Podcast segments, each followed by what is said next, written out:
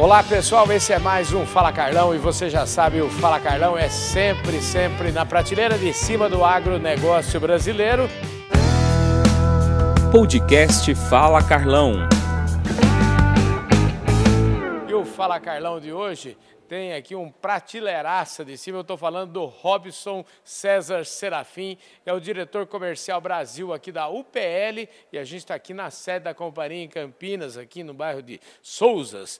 E, gente do céu, vai ser um papo top de linha. Ô, Robson, em primeiro lugar, obrigado pela sua gentileza nos atender aqui, viu? Eu que agradeço, Carlão. Um prazer falar com você. Muito bom mesmo. Escuta, aqui eu já falo o seguinte: já te apresentei aí como diretor comercial aqui do Brasil, da UPL, mas aqui ninguém nasce, no Fala Carlão, ninguém nasce diretor.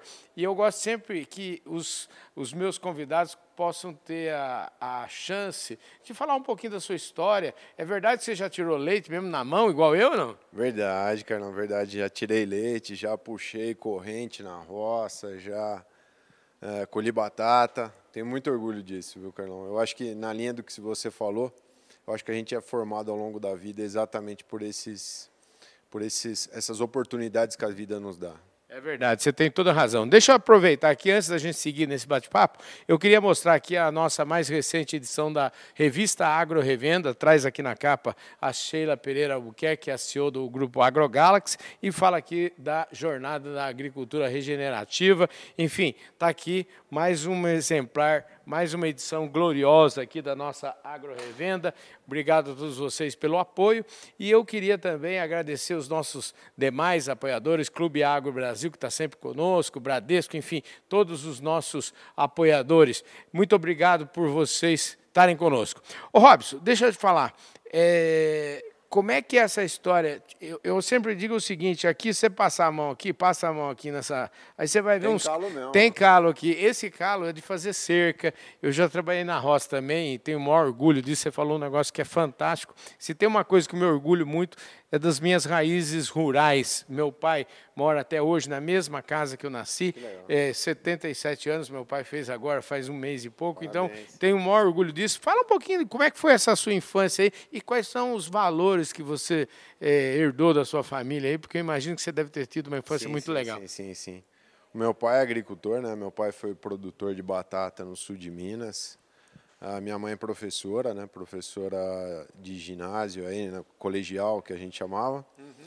E, e, eu cresci na roça, né? E crescendo na roça, eu costumo dizer que eu fui sendo desenvolvido como executivo desde pequeno, porque a resiliência, para quem tira leite, sabe o que eu estou falando de resiliência, né? Você tem que acordar todo dia pela manhã, descobrir que a vaca está te esperando, você precisa colocar lá a ração no corpo, você precisa fazer. E tem dia que tem geada, né? No sul de Minas isso torna um pouco mais desafiador, mas você tem que estar tá lá. É, a questão da, da, flexibilidade, você se adaptar a cenários novos. Eu, eu costumo brincar que eu comecei no agronegócio cedo, sendo preparado para os desafios que a gente vive hoje.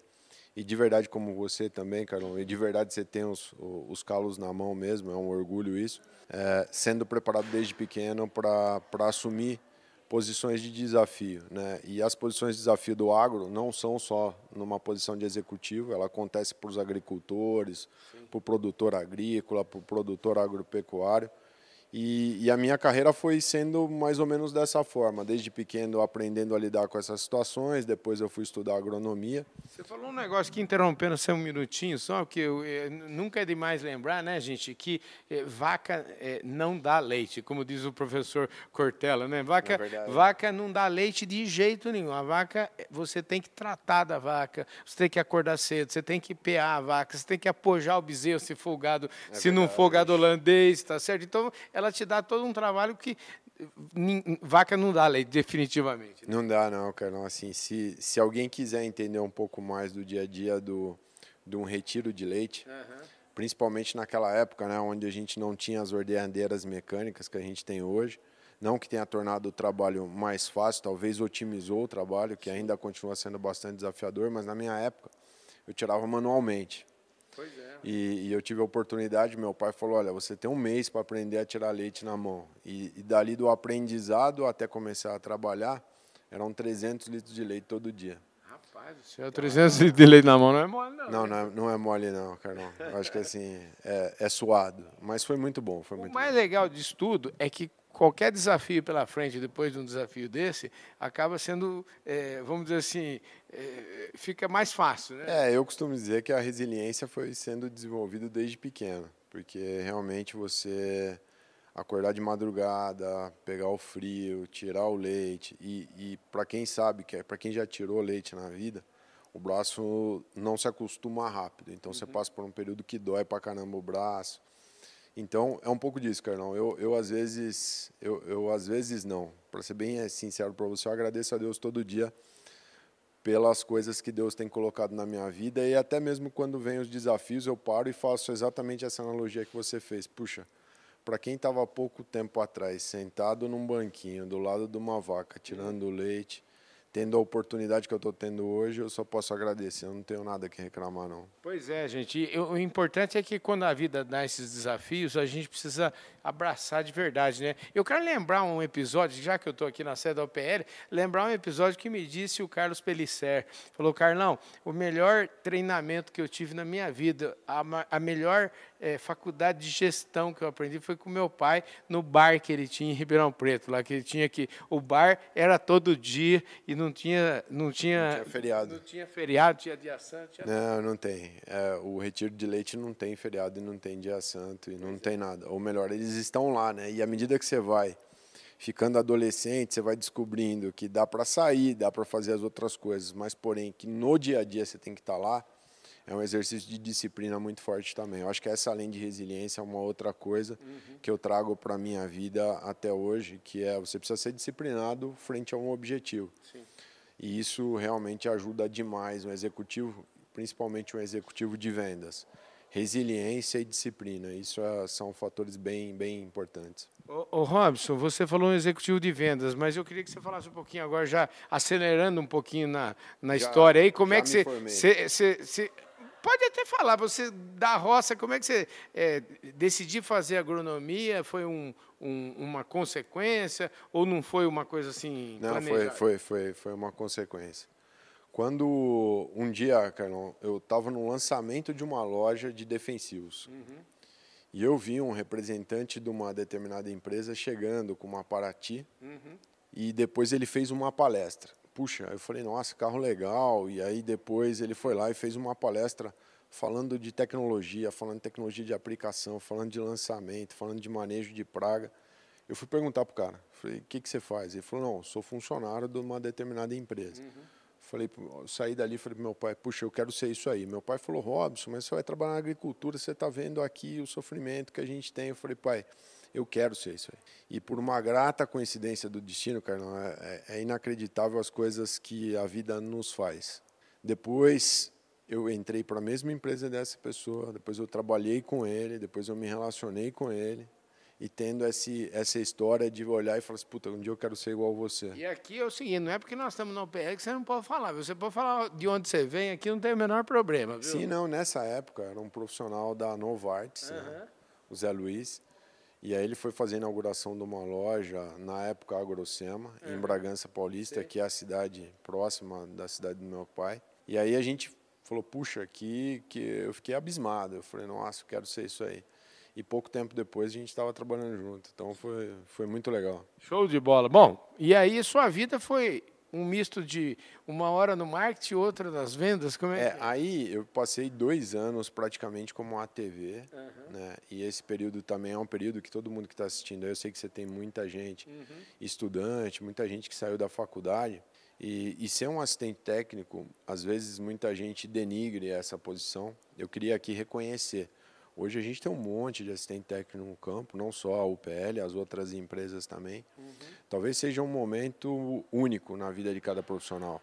É um momento que você está entrando no mundo corporativo, está ganhando a oportunidade de relacionar com um monte de executivos, com um monte de agricultores, com um monte de empresa sensacional.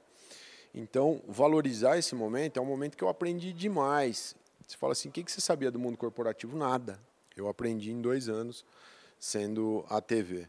Passei de ATV para ser um RTV, um RTV B2B, morando em Goiânia. Aí passei quatro anos em vendas, depois eu fui convidado aí para marketing. Aí no marketing, praticamente eu trabalhei em quase todas as posições, chegando até uma diretoria de marketing.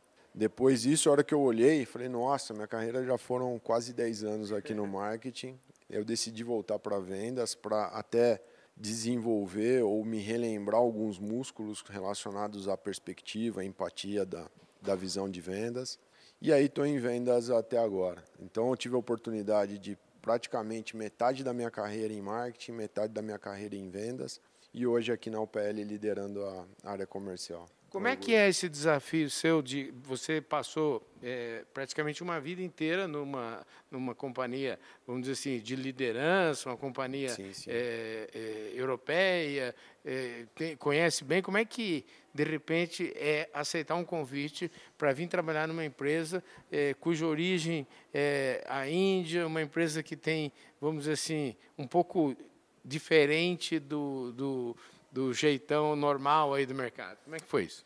É, eu costumo dizer, Carlão, assim, que todo profissional, toda oportunidade que você tiver de melhorar ou aumentar seu repertório de liderança, uhum. isso vai te ajudar.